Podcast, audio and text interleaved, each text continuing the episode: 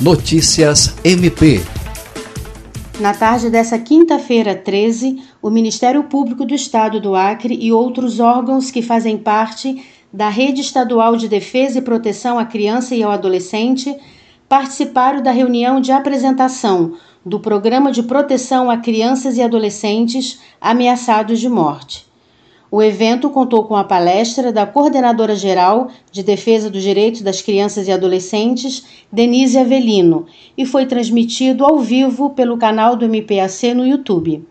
O Programa de Proteção a Crianças e Adolescentes Ameaçados de Morte foi instituído como estratégia de enfrentamento ao crescimento de homicídios de crianças e adolescentes, com ênfase na proteção integral e na convivência familiar.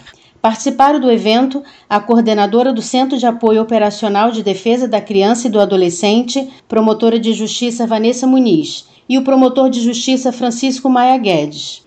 O programa está presente no Distrito Federal e em 16 estados. No Acre, foi implementado em 2019 e é coordenado pelo Centro de Defesa dos Direitos Humanos e Educação Popular do Acre, CEDEP. Lucimar Gomes, para a Agência de Notícias do Ministério Público do Estado do Acre.